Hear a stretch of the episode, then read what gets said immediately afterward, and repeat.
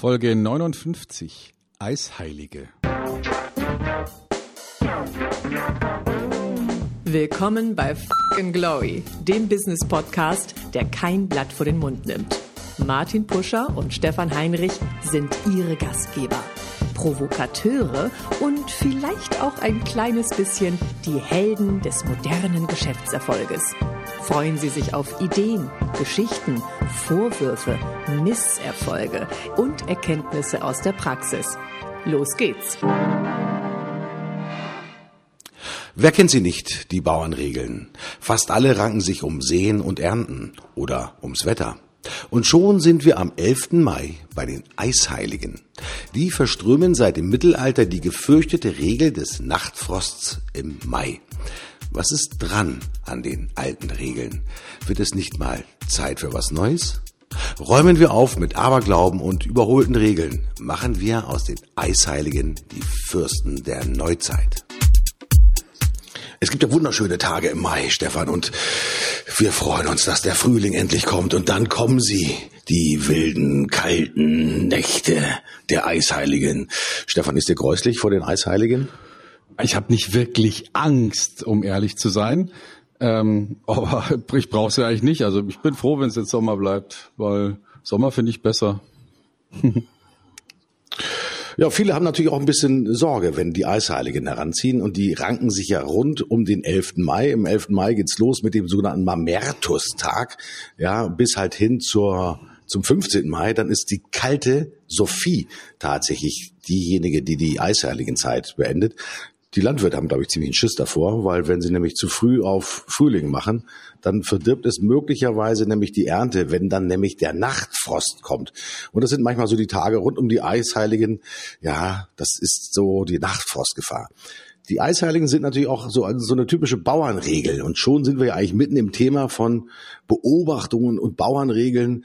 Ähm, auch ein bisschen Aberglaube. Viele Unternehmen halten ja auch fest an ihren eigenen Bauernregeln, so nach dem Motto, nee, bei dem Kunden macht das keinen Sinn anzurufen, der hat noch nie Ja gesagt.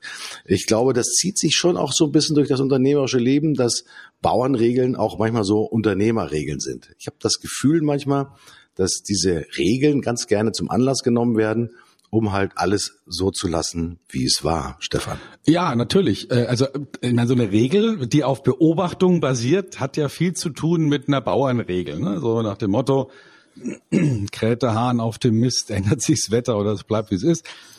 oder so ein Kram. Also da, da gibt's ja viel sogenannte, das haben wir schon immer so gemacht und immer, immer schon so gehabt, Regeln.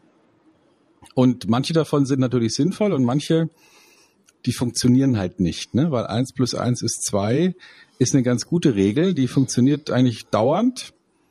Aber sowas wie, mhm. ähm, wenn dann, wenn das hier dann so ist, dann ist es meistens so. Das ist ja nur eine Beobachtung, die in die Vergangenheit zeigt und hat mit dem, ja, mit dem Sommer, mit dem, mit dem Zug, mit der Zukunft, in dem Fall mit dem Sommer nicht viel zu tun. Mhm. Vielleicht von der Historie, um mal denjenigen, die wissen wollen, äh, haben wollen, ein bisschen auf die Sprünge zu helfen. Die Regel mit den Eisheiligen ist ja wahrscheinlich im mittelalterlichen, äh, in der mittelalterlichen Zeit entstanden, nämlich zu der sogenannten Kaltperiode. Da gab es ja nochmal eine richtige, lang anhaltende Phase von wirklich schlechten und kaltem Wetter. Und äh, die Kollegen in der Schweiz, in Payenne, haben so langjährige Messreihen gemacht und konnten übrigens diese eisheiligen Regel gar nicht bestätigen. Die konnten einfach nur sagen, ja, im Mai wird es wahrscheinlich zweimal Bodenfrost geben, aber das hat mit den Tagen, die wir jetzt ja hier rund um den 11. Mai nicht feiern, sondern begehen, eigentlich gar nichts zu tun. Heißt aber auch, dass manchmal sehr lang hergebrachte Beobachtungen sich natürlich überlebt haben, einfach weil sich unser Umfeld natürlich auch geändert hat. Und äh, das, was vor dem Krieg gut war, muss heute nicht mehr gut sein, weil ganz einfach sich die Situation äh, permanent verändert. Mhm. Ich äh, bin der Überzeugung, dass das Thema mit den Beobachtungen eine clevere Geschichte ist, wenn man halt nicht zu weit in die Vergangenheit zurückschaut. Ich glaube, das Thema aktuelle Beobachtungen und so einen kurzfristigen Aspekt zu haben, was ist in den letzten zwei, drei Jahren tatsächlich passiert? Weil in dieser ganzen Dynamisierung durch Digitalisierung etc. etc. ja sind viele alte ja Bauernregeln auch ehrlich gesagt nichts mehr wert, auch Unternehmerregeln. Das stimmt, ja. Und ähm, also ich denke, dass dass wir einfach schauen müssen, wo stimmen die Regeln noch, die wir uns mal gegeben haben? Also wo stimmen die, die Systeme noch, nach denen auch zum Teil Unternehmen geführt werden? Also mhm. ähm, es gibt ja nach wie vor Unternehmen, die, wenn man jetzt mal den Vertrieb anschauen, die sagen, ähm, du musst eine bestimmte Anzahl von Terminen machen. Mhm. Ähm, mhm. Weil man irgendwann mal festgestellt hat, dass fleißige Verkäufer, die viele Termine machen, die sind am Ende auch erfolgreicher. Und dann kann man natürlich relativ schnell auf die Idee kommen zu sagen, ja, hey, dann, dann brauchst du einfach eine bestimmte Anzahl von Terminen, um erfolgreich zu sein. Mhm. Ähm, aber das ist ja vielleicht Quatsch. Weil vielleicht äh, ist die, Op also die Optimierung der Anzahl der Termine nicht unbedingt eine Zahl, die man maximieren muss, sondern vielleicht muss man die sogar minimieren und halt nur die richtigen mhm. Termine machen, weil so ein Termin zu machen ist ja auch aufwendig. Und äh, vieles mhm. könnte man heute auch schon, naja, online lösen, digital lösen, ja, so wie wir jetzt hier gerade miteinander reden. Ähm, also das heißt, äh, dieses sich Regeln geben und sagen, daran erkenne ich etwas, das ist vielleicht äh, in unserer Zeit die interessanteste Umwälzung seit der Erfindung der Betriebswirtschaft, würde ich sagen.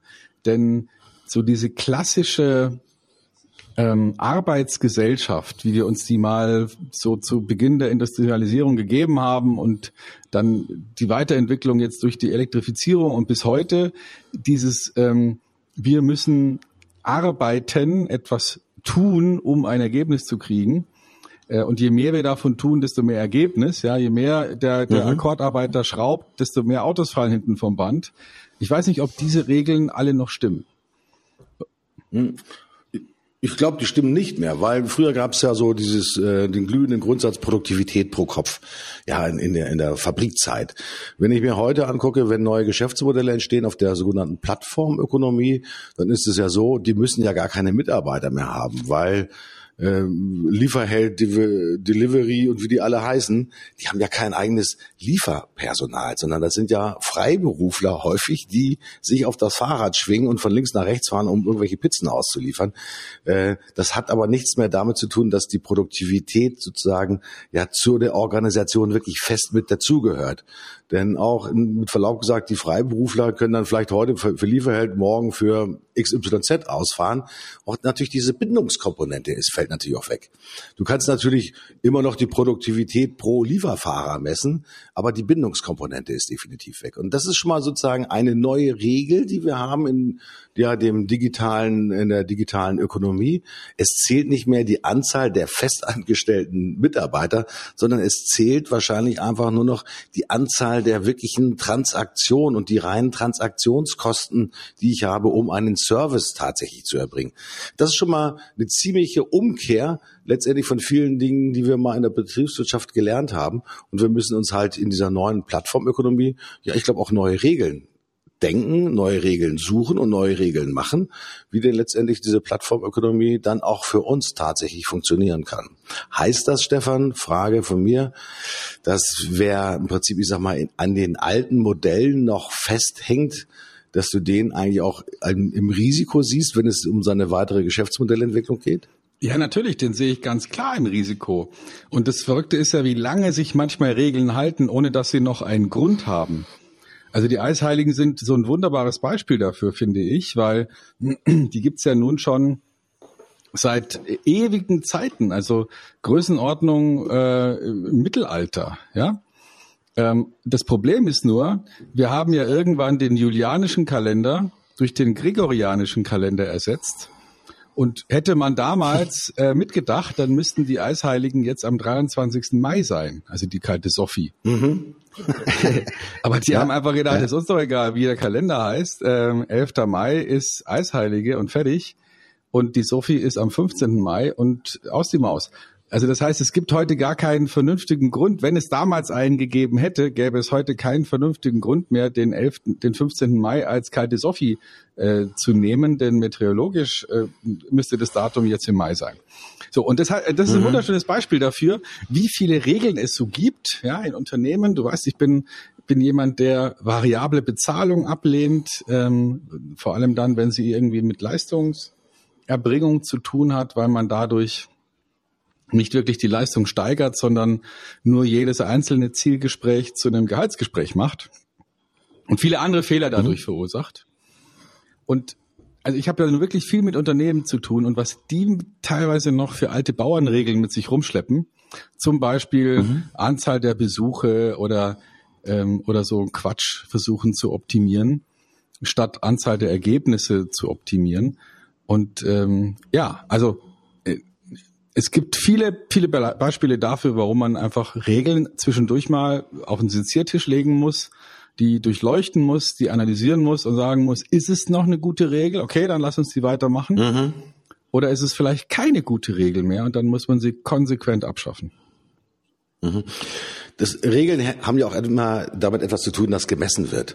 Ähm, wir haben jetzt ja hier diese Beobachtung vielleicht gehabt, dass Sie gesagt haben, ja, im Mai, früher im Mittelalter, ja, da gab es ein paar kalte Tage, deswegen darf man die neue Saat erst zum äh, 15. Mai nach dem anderen Kalender letztendlich zum 23. Mai ausbringen. Wie komme ich zu neuen Regeln? Jetzt stellen sich ja viele Unternehmer die Frage, die haben zugehört bei dir, Stefan, sagen, hm, okay, ich erkenne immer mehr, dass die alten althergebrachten Regeln für mein Geschäftsmodell möglicherweise nicht mehr zuträglich sind.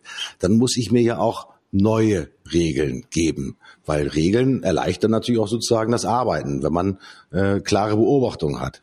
In der digitalen Ökonomie wird ja viel von ja, Google Search Analysis, äh, Analysis gesprochen. Wir können alles messen, die Anzahl der Besucher auf den Webseiten und so weiter und so fort. Bist du einer derjenigen, der den Unternehmen empfiehlt, Leute, messen ist wichtiger als Glauben und Hoffen? Auf jeden Fall. Die Frage ist nur, was will ich messen? Mhm. Ähm, ich stelle fest, dass, dass Menschen sehr gerne an sowas wie eine ähm, singuläre Kausalität glauben. Also mhm. weil A passiert ist, passiert jetzt B. Und, und ich sage, nee, das, ähm, das, so funktioniert's halt nicht mehr. Ja, also wir können mhm. vor allem auch in Vertrieb und Marketing ähm, nicht mehr so denken. Ähm, mhm. ich, ich könnte ja mal, ich könnte ja mal ein Beispiel machen. Also wenn wir mal überlegen, ähm, jemand überlegt sich, soll ich eine bestimmte Art von Werbung machen oder nicht? Ja, also mhm. bringt das was? Ich kriege ganz oft die Frage gestellt, ja, bringt denn beispielsweise Facebook-Werbung was? Oder bringt denn LinkedIn-Werbung was? Ja, das ist ja so eine wunderbare mhm. Frage, mhm. so nach dem Motto, singuläre Kausalität, ich mache LinkedIn-Werbung, also bin ich erfolgreich. Ja? Mhm. Und äh, ich stelle dann immer die Frage, ja, wie will man das denn messen? Also, wie will ich denn messen, ob jetzt eine einzige Aktivität einen Erfolg herbeigeführt hat oder nicht. Mhm. Und ähm, lass uns mal überlegen. Also ähm, Messbarkeit von Marketingaktivitäten. So, jetzt kommt jemand auf eine Party und da trifft er zufällig einen Menschen, der verkauft Ausbildungsversicherungen. Und nehmen wir mal an, der andere Mensch, der mit dem redet, der hat gerade ein Kind, das so im Alter drei, vier, fünf Jahre ist und macht sich Gedanken drüber, wie er die universitäre Ausbildung von diesem Kind hm. ja sicherstellen könnte. Ja? Mhm. Und äh, zufällig kommen die ins Gespräch und der kriegt auch eine Visitenkarte, aber hat es dann ehrlicherweise eine Stunde später auch wieder vergessen, weil es gibt halt auch noch andere Themen, über die man sich unterhalten kann. Ja?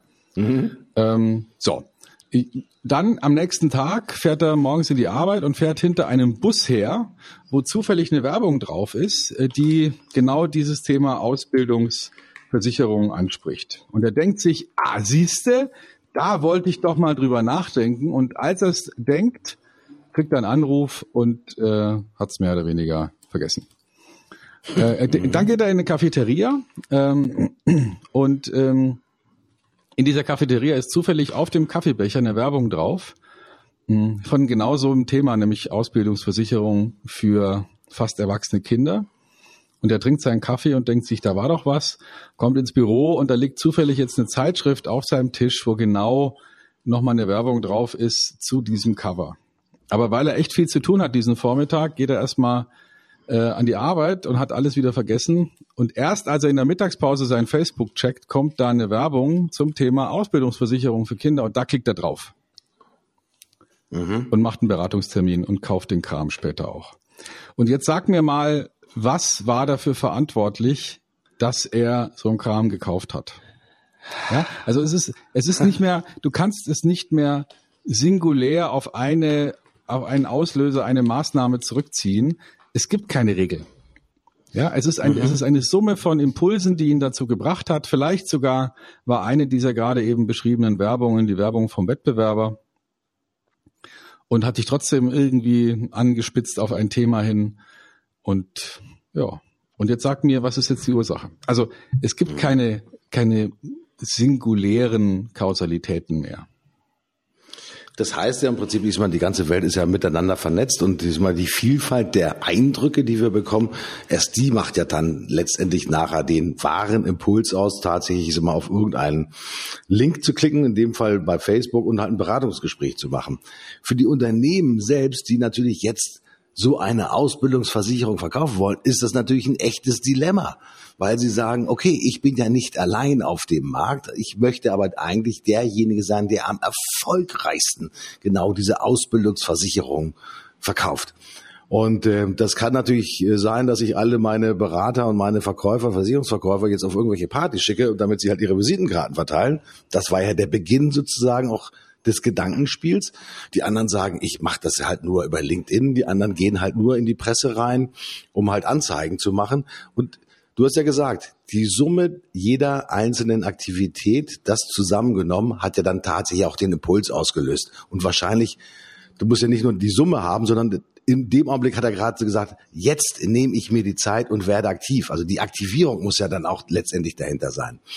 Äh, heißt das denn für uns als Unternehmer, ja, wie soll ich das sagen, den richtigen Zeitpunkt beim Kunden, dass ich den Kaufzeitpunkt tatsächlich spüre, ich kann das noch nicht mit, ja, äh, ich kann noch nicht in den Kopf meiner Kunden halt hineingucken. Mhm. Wie schaffe ich das? Wie kann ich denn zumindest Ideen haben, um halt eine neue Regel zu identifizieren, um möglichst dicht an diesem Action Point letztendlich mal an unseren Kunden heranzukommen, Stefan? Ja, also wir haben es ja, wir haben ja auch im, im bisher nicht so wirklich äh, mit Messbarkeit gearbeitet. Also lass mich dir da mal ähm, so einen kurzen Einblick geben. Es gibt ja Nielsen, ja, und wenn wir mal Nielsen mhm. in den USA nehmen, das ist ja so ein Marktforschungsinstitut, die die bislang größte Werbeform gemessen haben. Inzwischen ist es ja ist ja die Fernsehwerbung überholt worden von Online-Werbung, mhm. was das Gesamtaufkommen äh, in, in Euro angeht.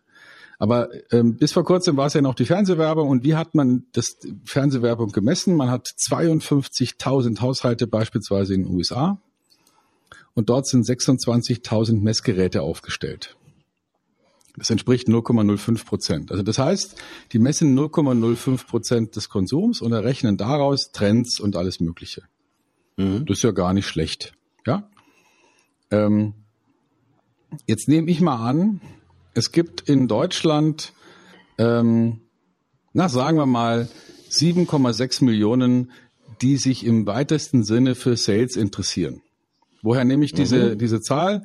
Ich habe einfach mal beim ähm, Facebook Business Manager geguckt, wie viele haben denn in dieser Richtung ein Interesse. Das sind ungefähr 7,6 Millionen in Deutschland. 0,05 Prozent davon wären 3600 Personen. Mhm. Also ich könnte bei diesen 3600 Personen messen, was interessiert die, was interessiert die nicht. Nielsen hat, wie gesagt, eine Messbreite von 0,05 Prozent in USA mit 26.000 Messgeräten. Ähm, wenn diese Zahl mit 7,6 Millionen stimmt und 3,6 Millionen sich für Sales interessieren und mein, meine Gruppe Vertrieb und Verkauf äh, in, in Xing hat 120.000 Mitglieder, oder mein, äh, meine Newsletterliste hat äh, 12.000 Mitglieder, dann habe ich ungefähr ähm, die, die, eine vierfach bessere Messgrößenausleuchtung mhm. als ähm, mit, allein mit meinem Newsletter als Nielsen in den USA mit der Fernsehwerbung. Das heißt, ich könnte einfach nur in der direkten Ansprache der Leute wesentlich besser messen, was funktioniert und was funktioniert nicht, was kaufen die mir ab, was kaufen die mir nicht ab als, äh, als das bisher gelungen, gelingen konnte mit, mhm. mit sowas wie Nielsen.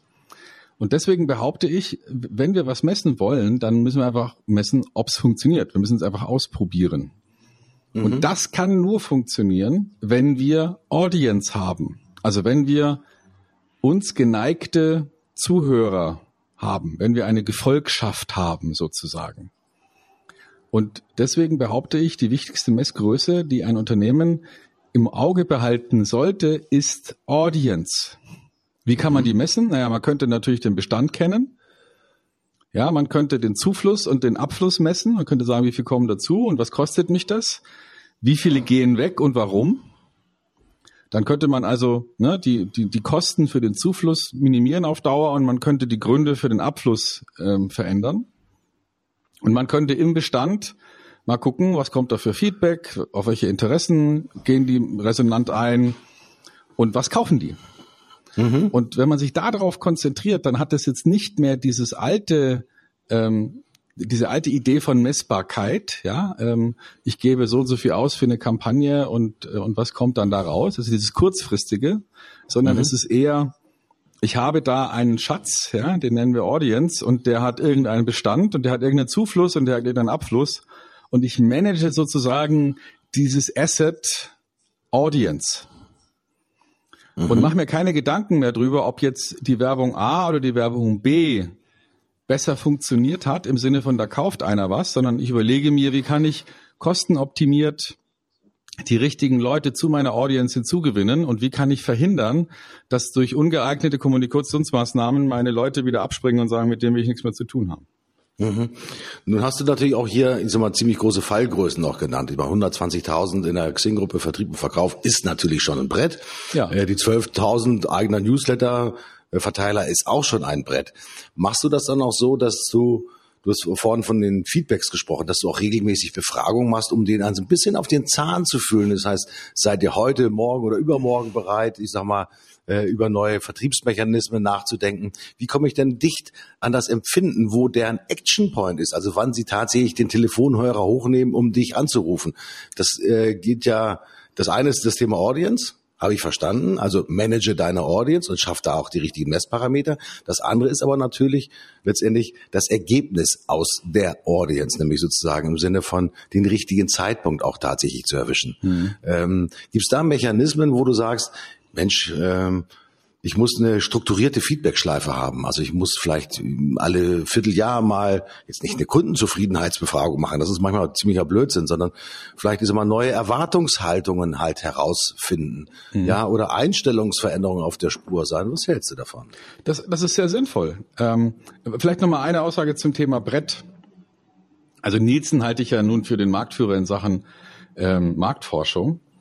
Und ich wollte dir damit nur zeigen, wie leicht man den den Marktführer mit mhm. eigenen Zahlen übertreffen kann.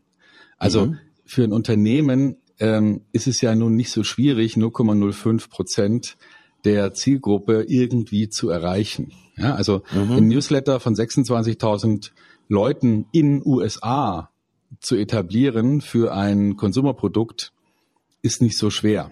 Und mhm. in Deutschland jetzt für eine Zielgruppe, die auf jeden Fall mal kleiner ist als 20 Millionen, ähm, denn ich glaube nicht, dass es wesentlich mehr ähm, B2B-Kunden in Deutschland gibt. Das ist ja, das ist ja nun möglich, ja. Also das ist jetzt kein, das ist jetzt kein äh, un, äh, unvorstellbarer Aufwand. Im Gegenteil, das ist ein kleiner Aufwand. Und ähm, ich, und selbst wenn ich jetzt nicht ganz so viel Deckungsbreite hätte wie Nielsen, würde ich ja immer noch ganz gute Ergebnisse kriegen. Also nur das, mhm. nur das wollte ich damit sagen. Und ja, natürlich halte ich es für sinnvoll, geeignete Kommunikationsmethoden auszuprobieren, um im direkten Ping-Pong Kommunikationsspiel mit dem Kunden Dinge zu klären. Was interessiert dich? Was interessiert dich nicht? Was hättest du gerne? Mhm. Wie hättest du es gern anders? Angenommen, es ist Weihnachten und du kannst dir was wünschen, was wäre das dann? Dann kriege ich natürlich Antworten und ich werde, werde jetzt schon mal ähm, mich zu einem zu einer Vorhersage äh, versteigen. Wahrscheinlich werden die offenen Fragen deutlich seltener behandelt oder beantwortet als die geschlossenen mhm. Fragen. Also wenn ich mhm. sage, magst du lieber Apfel, Birne oder, oder Kompott, ja, dann, dann ist es mhm. einfacher zu beantworten, als wenn ich sage, was ist denn deine Lieblingsfrucht? Mhm. Ähm, ungestützt, ja. Also das heißt, die Anzahl der Antworten wird bei offenen Fragen häufiger sein. Die Qualität der Antworten, die ich kriege, wird aber viel intensiver sein. Und vielleicht muss man deswegen mit einer Kombination von Fragen äh, arbeiten. Manche Fragen offen stellen, um eine Antwort zu kriegen.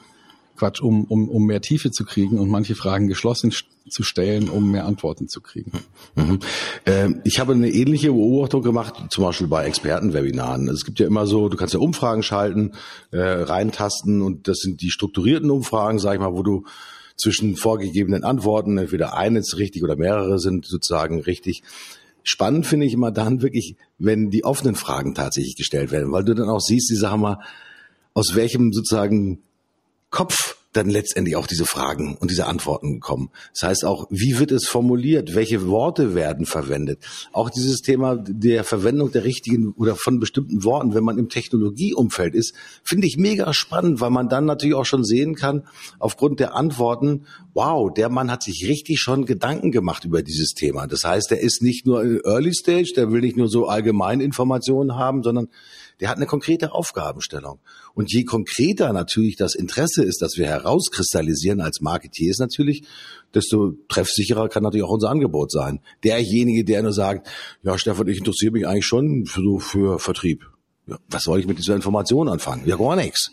Ja, mhm. wenn der sagt, äh, ich interessiere mich schon für Vertrieb, aber eigentlich ganz besonders für das Thema Lösungsvertrieb. Du sagst, ah, okay, mein Beritt. Wenn er dann noch sagt, ich interessiere mich für Lösungsvertrieb und möchte die Effizienz meiner Mitarbeiter um 25 Prozent im Durchschnitt, falls das möglich ist, verbessern, dann sagt Stefan, ein breites Grinsen im Gesicht, sagt, zufälligerweise ist das eins meiner wichtigsten Leistungsversprechen. Lassen Sie uns doch mal drüber sprechen.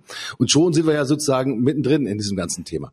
Und ich glaube, das ist auch äh, eine Gefahr, die viele sogenannten Marketeers oder die Marktforscher unterliegen, wirklich häufig einfach zu generelle Fragen zu stellen. Weil mit generellen Antworten, mit Verlaub gesagt, konnte ich gar nichts anfangen. Das war genau das, ja.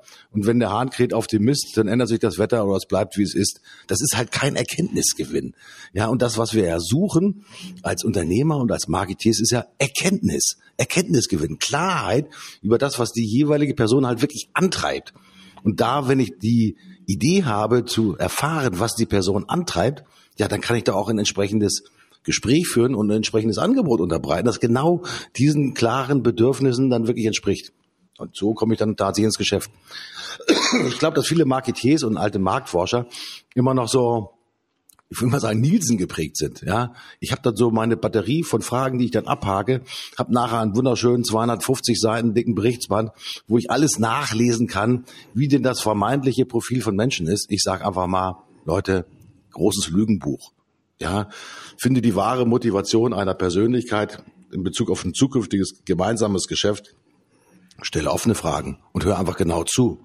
Ja, und erkenne aufgrund sozusagen der Struktur der Antworten, wie dicht der eigentlich schon an dem Punkt dran ist. Stefan, du kannst ja heute als ja, Online-Marketing-Profi natürlich auch schon Kampagnen so einstellen, dass, ich sag mal, die Newsletter-Empfänger heute so einen Newsletter kriegen, morgen so einen Newsletter kriegen und wenn sie reagieren, kommen sie vielleicht in einen anderen Topf mit hinein. Das ist ja auch so ein bisschen Regelwerk, was man ansetzen kann. Und ich glaube, das sind ja sozusagen die richtigen Regelwerke, wenn man erkennt, in welche Richtung will sich denn der Kunde bewegen? Hm. Ja, was hat er denn für eine ja, Motivation, genau diese Richtung einzuschlagen. Und ich glaube, nur dann sind natürlich auch die Marketingmaßnahmen ja auch wirklich erfolgreich. Ist zumindest so meine Einschätzung. Ich kann das wunderschön theoretisch erklären. Praktisch ist es immer noch ein ganz hartes Stück Arbeit, weil von alleine geht da ja auch nichts, Stefan. Hm, stimmt, ja. Also hartes Stück Arbeit, ähm, klar und ähm, und also Marketing hat wahrscheinlich nicht das Potenzial, dass man dafür ein Rezept erfinden kann weil, weil einfach die Ausgangssituationen immer so unterschiedlich sind. Ja, man kann, man kann bei vielen Dingen, bei denen die Ausgangssituation immer gleich ist, wie zum Beispiel beim Backen oder beim Kochen, da kann man tolle Rezepte finden. Und wenn man sich dann immer an die Rezepte hält, kommt garantiert auch immer das Gleiche raus. Aber ich denke, dass es bei Vertrieb und bei Marketing deswegen so anders ist, weil eben die Ausgangssituation immer unterschiedlich ist. Mhm. Und wir haben nicht den, den Moment, wo man sagt, ähm, wir starten immer mit 100 Gramm Wasser und Mehl äh, abgemessen und so weiter, sondern wir haben halt ein, ein völlig undefiniertes Umfeld und innerhalb dieses Umfeldes passiert irgendwas. Und was mhm. da passiert, wird sich zeigen. Und deswegen gibt's keine Rezepte. Es bleibt schwierig.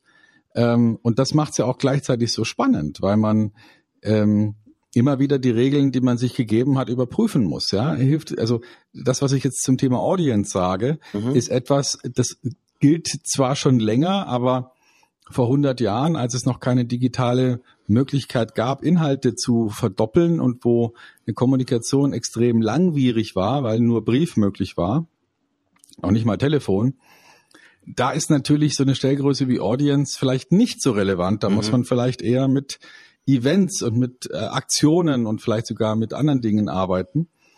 Aber äh, weil sich eben das Umfeld laufend verändert, ändern sich eben die Möglichkeiten, erfolgreich zu sein. Und vielleicht ist, ist das der richtige Ansatz, sich zu mhm. überlegen, Mensch, mit, mit äh, was, was können wir denn noch ausprobieren und was können wir denn noch ähm, ja, mal mit auf die To-Do-Liste schieben und schauen, ob es was bringt. Mhm. Ja, ich finde, das Ausprobieren ist, glaube ich, ein ganz, ganz wichtiges Stichwort. Und äh, wenn ich nochmal den Bogen schlage zu den Eisheiligen, äh, kein Bauer käme ja auf die Idee, im Februar oder im März die Frühjahrssaat auszubringen. Also wenn es nicht gerade keiner, äh, sozusagen, wenn es nicht frostfest ist, sondern die sagen, es wird einen richtigen Zeitpunkt geben, aber der hängt ja wirklich von Jahr zu Jahr wahrscheinlich von anderen Faktoren ab. Also die bewegen sich ja nicht mehr im luftleeren Raum und gerade die Bauern sind ja heute technologisiert wie kaum eine andere Branche. Und ich bin da schon der Überzeugung, dass man äh, ich sag mal, natürlich seine Regeln haben muss und auch vielleicht die historischen Ergebnisse berücksichtigen muss, aber sie halt immer wieder neu bewerten muss und vielleicht mit immer mehr neuen, ich sag mal, Ideen und Konzepten halt hinterlegen muss. Kann ja sein, dass wenn irgendwann mal, keine Ahnung, frostsichere äh, Saat erfunden wird, gibt's wahrscheinlich auch schon, ja, dann kann man die wahrscheinlich auch schon, ich sag mal, rund um die Eisherle hinausbringen. Also um bei dieser Bauernregel tatsächlich zu bleiben. Also mhm. es verändert sich halt wahnsinnig viel. Regeln sind für mich immer ganz gut, um eine so einen ersten Indikator zu haben. Aber man ist schlecht beraten, wenn man diese Regel, die irgendwann im Mittelalter erfunden wurde, ja, zum Maßstab des eigenen Handelns auch in der heutigen Zeit macht. Also an Regeln sich orientieren ist gut, sie hinterfragen ist noch besser und äh, neue Regeln zu finden aufgrund von aktiven Zuhören und von offensiven Zuhören ist wahrscheinlich mit das Beste, Stefan. Das stimmt, mein Lieber. Ja. Wahre Worte gelassen ausgesprochen. Wahre Worte gelassen ausgesprochen, rund um die Eisheiligen. Stefan, wie war die Woche? Du, ähm, hervorragend. Ähm, jetzt am, am ähm, Vatertag war ja ein bisschen mehr, mehr so Mittelwetter hier zumindestens. Ähm, also war ein bisschen unangenehmer, aber der Rest der Woche war wundervoll. Ich genieße die Sonne. Ähm, wir, wir sehen uns ja hier über über ähm, Videokonferenz. Du siehst, ich habe eine rote Birne. Also ich habe die Sonne ausführlich genossen in der letzten Woche, hatte einen super interessante, interessanten Workshop äh, mit einem Unternehmen, die eher eine, ich würde mal sagen, traditionelle ähm, Unternehmung sind, aber die die super offen sind, um sich äh, zu verändern und zu verbessern. Und wir haben da ganz grundlegende, geniale Dinge besprochen.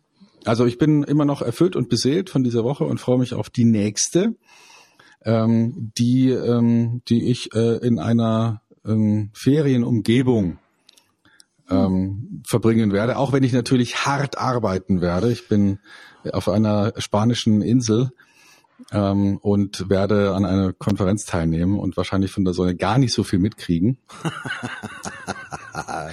Aber das können wir ja dann beim nächsten Mal besprechen, wenn ja. wir uns ja. wieder auf Distanz hier zu einem Podcast verabreden. Ja, meine Woche war davon geprägt, dass endlich die Terrasse geölt ist und äh, die schönen Tage natürlich noch mehr kommen können. Sie ist jetzt wetterfest gemacht und äh, letztes schönes Erlebnis, ganz kurz, ist das Thema Self-Branding. Also das Thema Self-Branding interessiert mich momentan ziemlich gnadenlos, weil ich immer mehr auch Unternehmer oder ich sag mal hochrangige Manager sehe, die schon eine starke Meinung haben und auch durchaus meinungsbildend in ihrer Branche sein können.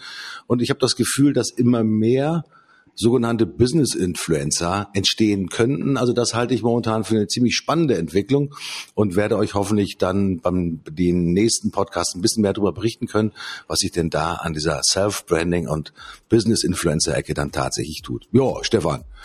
Munter rund um die Eisheiligen geplaudert. Äh, ich freue mich aufs nächste Mal. Wieder was mitgenommen und gelernt. Wie immer, ich sage Tschüss, bis zum nächsten Mal. Euer Martin Buscher. Ich sage auch Tschüss und übersteht die kalte Sophie. Bis dann. Bye bye.